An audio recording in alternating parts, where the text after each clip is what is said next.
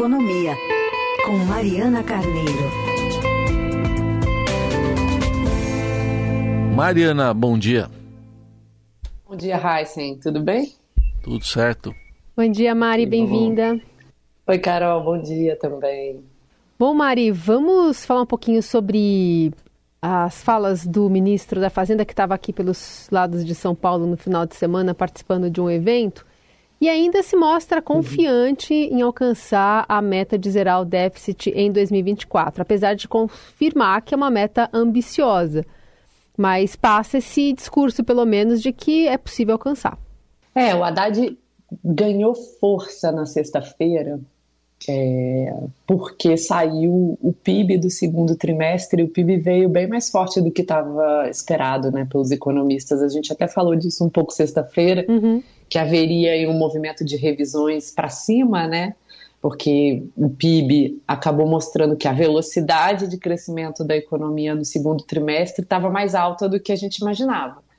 E de fato é o que está acontecendo. Acabou de sair a pesquisa Focus do Banco Central, a semanal, colocando a taxa de crescimento desse ano que estava perto de 2,5% para 3% quase, né? 2,56% e vai chegar a 3% nos próximos dias, certamente.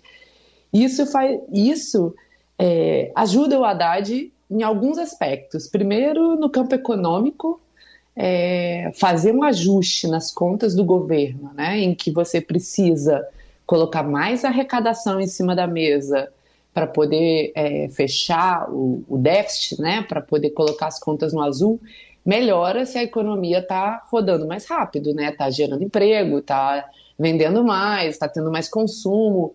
Isso fica mais fácil. O próprio ministro disse isso na sexta-feira, disse, com crescimento tudo fica mais fácil. Ele admitiu e é verdade.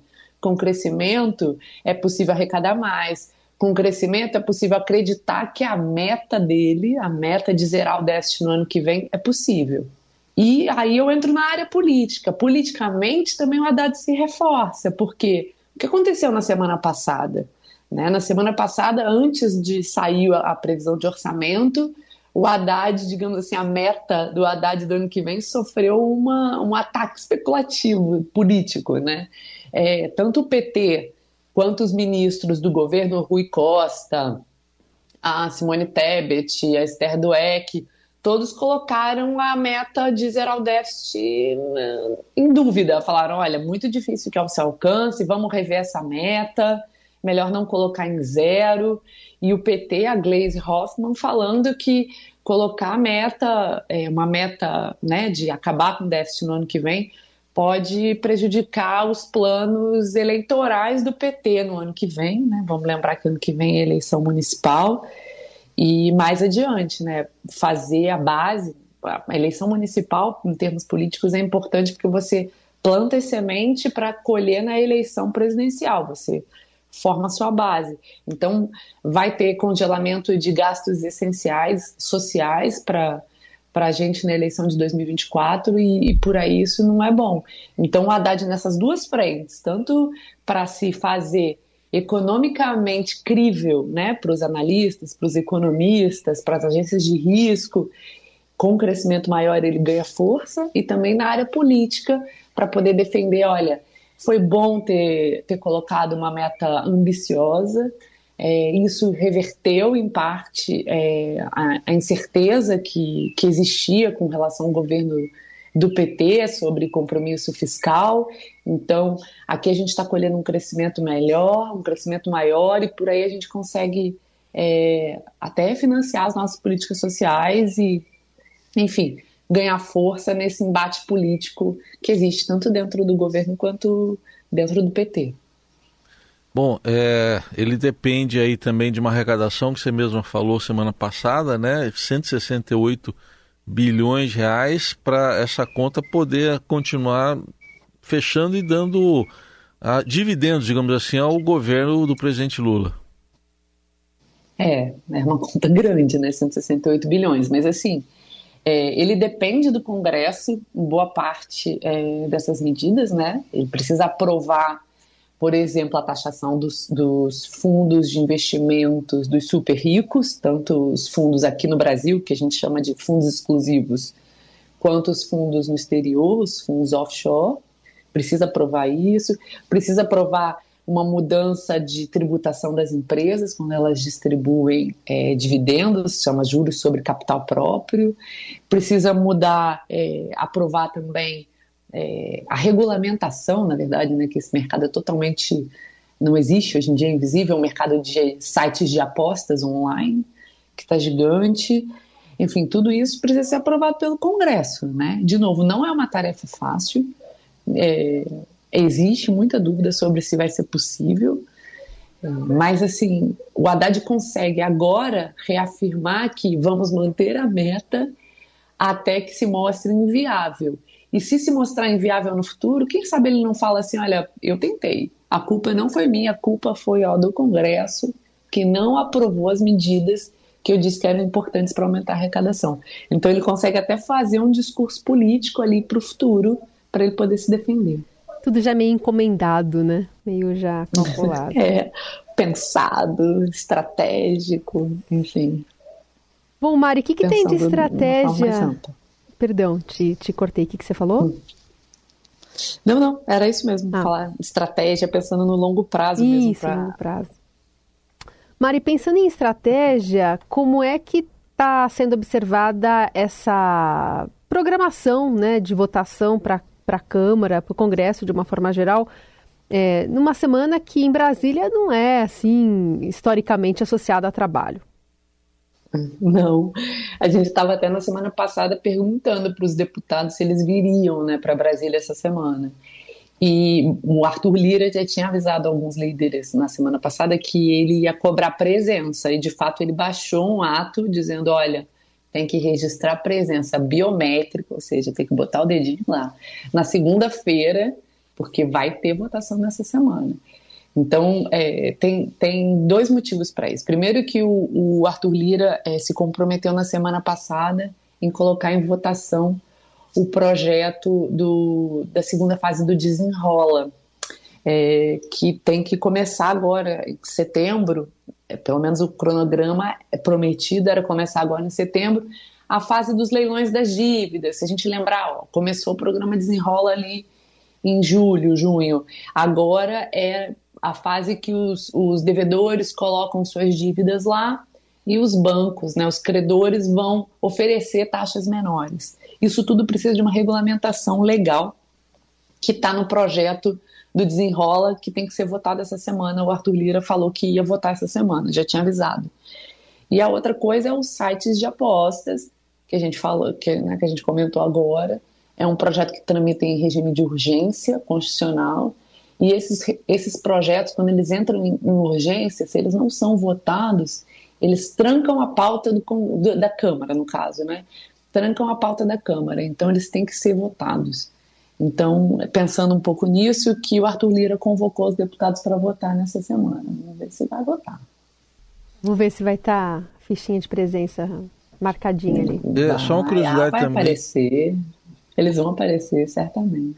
Uma curiosidade sobre esse se juros. não toma falta. Se não toma falta.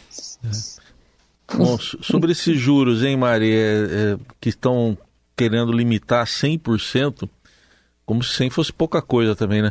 No, no cartão de crédito, enfim, que ponto que deve chegar isso aí, porque os bancos estão resistindo, né? Sim, porque tudo isso começou na discussão da taxa absurda que é cobrada nos juros do rotativo do cartão de crédito, né? É uma taxa que está aí acima de 400% ao ano. É uma taxa absurda que todo mundo critica, né? Os políticos no Congresso, o governo via Fernanda Haddad, todo mundo critica. E aí o Banco Central começou a desenhar ali com os bancos uma saída que não chegou a um acordo, porque esse segmento é um segmento que tem vários tipos né, de operadores, digamos assim. Tem os bancos, mas também tem os donos das maquininhas, mas também tem o comércio mesmo.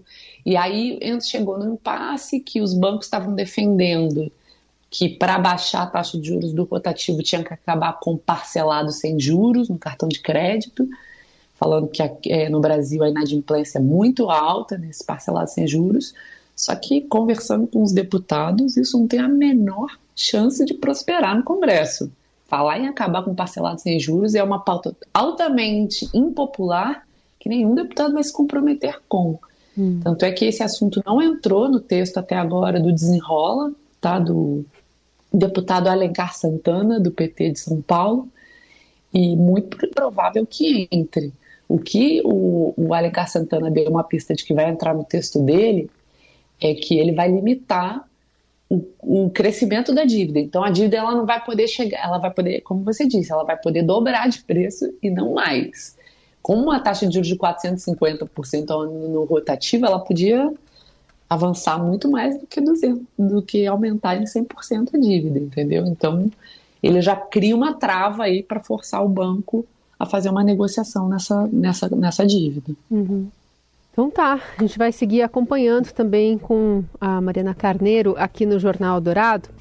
A gente está aí nessa semana, né, pensando em feriado, 7 de setembro. O Exército está se preparando para mobilizar 17 mil homens no desfile cívico de 7 de setembro nas sedes de oito comandos da área da Força Terrestre, informa o repórter Marcelo Godoy aqui do Estadão.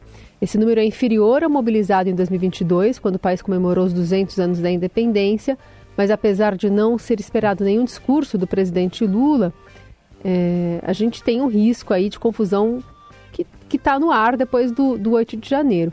Ao mesmo tempo, Mari, a gente está vendo também uma tentativa dos bolsonaristas de pregar um fique em casa, né? Pregar que ninguém sai às ruas no dia da independência. COVID?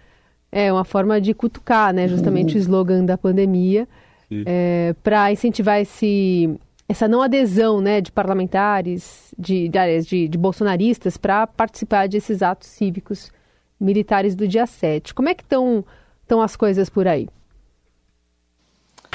Olha, o 7 de setembro aqui tá. Os ensaios já começaram no final de semana. A gente ouve os caças passando toda hora já tá o pessoal ensaiando. Tem aquele desfile com a Esquadrilha da Fumaça e tal. Então já tá todo mundo a postos para o 7 de setembro. Bom, politicamente falando, a gente tem que lembrar uma coisa: o slogan que o governo está dando para esse 7 de setembro é democracia, soberania e união.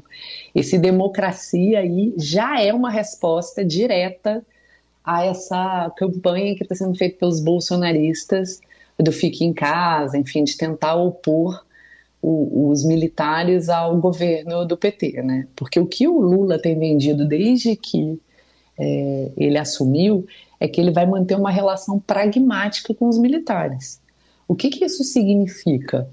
Significa que as políticas desenvolvidas pelos militares vão ser financiadas. Semana passada saiu o orçamento que a gente estava falando. E o governo reservou 6 bilhões para os militares. 6 bilhões para investimentos. Então está falando, ó, vou botar dinheiro nos seus blindados, vou, vou botar dinheiro no programa do submarino nuclear, que até hoje não saiu. Começou lá no governo Dilma, se eu não me engano, e até agora nada. E então, assim, eu vou bancar essas políticas, mas os, o exército, os militares, também tem que separar qual é a atuação da instituição em relação à democracia. Porque o que aconteceu no governo Bolsonaro foi que houve uma contaminação política da instituição e muitos dos militares, né, da cúpula militar, avalia que isso não foi uma boa estratégia, porque acabou que a instituição se confundiu com a política ali e isso não é bom para uma instituição de Estado. Então, os militares têm que fazer também uma autorreflexão sobre isso faz parte é, o exército, né, não só o exército, mas todas as forças, querem ser uma instituição de Estado e por aí ter uma relação pragmática com o governo civil, ou ele quer se misturar na política? Essa é a pergunta que o governo do PT tem feito aos militares e tem oferecido vantagens, tá? Agora, é, os militares estão tão sinalizando que topam essa relação, tanto é que é, tem feito sinais de que vão punir os militares que se envolveram ali nos casos de ataque à democracia, que estão sendo investigados pela Polícia Federal. Né? O Mauro Cid está preso até hoje, por exemplo, que foi ajudante de ordens do Bolsonaro. Na semana passada ele fez um, um depoimento para a Polícia Federal, um dia que a Polícia Federal fez um depoimento coletivo, então o Mauro Cid falou, existe a perspectiva até de que ele possa fazer até uma delação premiada, enfim. É, existe uma uma, um, um, sinal do outro lado de que é possível haver uma negociação, sim, é, entre os militares e o governo civil do PT.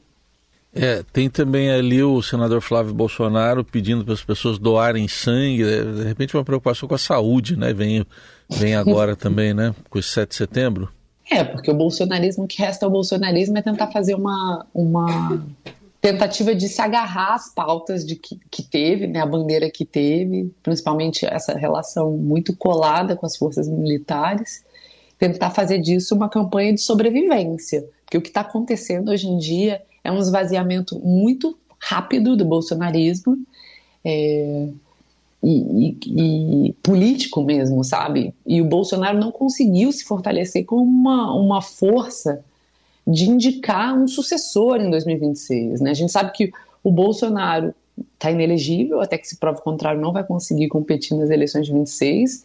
Existe uma dúvida gigante de quem vai ser o, a cara do bolsonarismo até lá, mas aparentemente ele pode se enfraquecer e a gente vai ver nas eleições do ano que vem de novo, que é quando o mundo político semeia, né?